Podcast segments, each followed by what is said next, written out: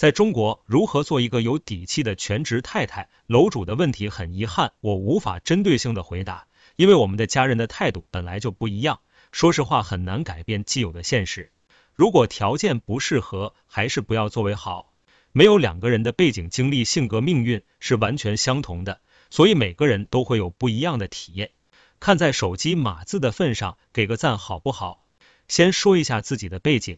我二十九岁，是大城市知识分子家庭出身，从小学到硕士都是顶尖名校毕业，但错在去了日本留学，还在日企工作。日企的待遇和氛围你们都懂，不多说了。想要跳槽，但是这个年龄的已婚未育妇女很难跳，而且因为母亲病故，身心受损严重。虽然装作坚强乐观，但实际上几近崩溃。干脆些了。我现在在家做自由职业者，做一些法律和写作相关的工作，每月仅有三 K 收入，可以忽略不计，但工作量也小到可以忽略。老公外企普通码农，我现在主要靠老公的收入生活。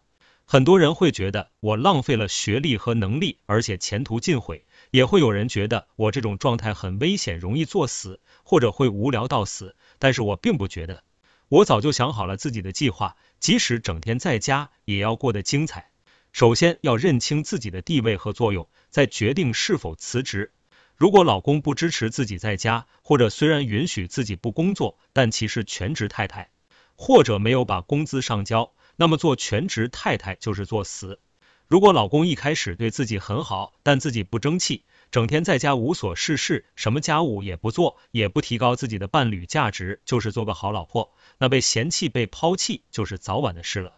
我找的老公，并不是传统意义上女性倾向于选择的那种类型，和高富帅完全不搭边。然而，我最看重的品质他都有，就是善良、脾气好，而且对我大方。我提出辞职，他一口答应养我，而且后来也没有鄙视我，没在经济上克扣我，工资全上交，任我买买买。当然，我也是识相的，从一个什么家务都不做，连蛋炒饭都会炒焦的娇娇女，突变成整天在朋友圈晒菜、晒自制甜点的主妇，也逼迫自己去做最讨厌的清洁工作。以前上班的时候，这些事情基本都是老公和我爸做的，我当甩手掌柜。还有就是脾气改了，我以前压力大和荷尔蒙失调，平时看上去乖，但一碰就炸得鸡飞狗跳。经常和插队推搡我的路人当街四 X，在网上和嘲讽我的人对喷，老公更是受害者。